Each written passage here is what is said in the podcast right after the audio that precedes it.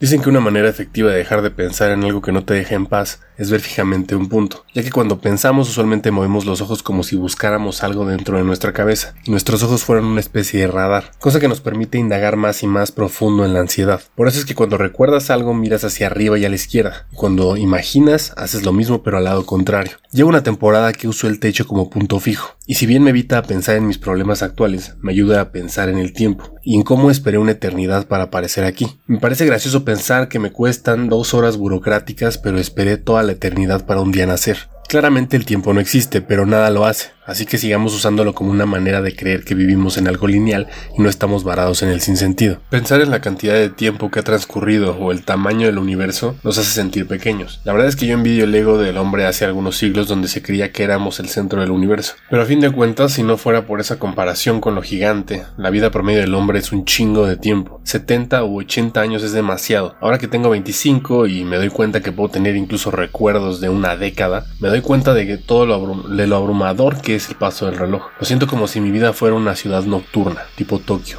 Automóviles trazando una línea brillante en las avenidas como aquellos videos que pasan en la televisión en cámara rápida. Pantallas y anuncios de luz LED, gente caminando de manera desordenada pero extrañamente coordinada. Cada año que vivo subo a la azotea de un edificio cada vez más alto y asomo mi rostro por la orilla. Poco a poco puedo apreciar el paisaje con mayor facilidad, pero cada nuevo intento me es más difícil volver a mirar hacia abajo, debido al vértigo que esto me provoca, pero algo me obliga siempre a hacerlo de nuevo. Cuando tenía 5 años no se sentía nada porque estaba muy cerca del suelo, a lo mucho veía lo que estar encima de los hombros de mi padre permitía, pero conforme he crecido siento que puedo ver demasiado, quizá más de lo que quisiera, demasiadas experiencias, demasiados sentimientos, demasiadas idas y venidas, pasos hacia adelante en unos aspectos y pasos hacia atrás en otros. Ojalá no fuera tan abrumador el hecho de saber que algún día estaré en el punto más alto de la última torre, donde incluso pueda ver como si las nubes estuvieran debajo de mí, voltear por última vez y saber que ya no existiré. No existir para siempre. ¿Qué significa eso como tal? Todo lo que conocía, todo lo que amaba se ha ido, ya no estará ahí, toda mi historia se acabará, justo como se acabaron ya las de muchos otros, tanto de los que les importaba la existencia como aquellos a los que no. Algún día voltearé hacia abajo y probablemente me daré cuenta que llevo más tiempo sin mi madre de lo que viví con ella, que el amor de mi vida también se irá, ya no queda nada de aquellos tiempos donde tenía muchos amigos en el bachillerato, donde fui a aquella fiesta, donde probé las drogas, cuando manejaba de noche en la carretera escuchando música a todo volumen,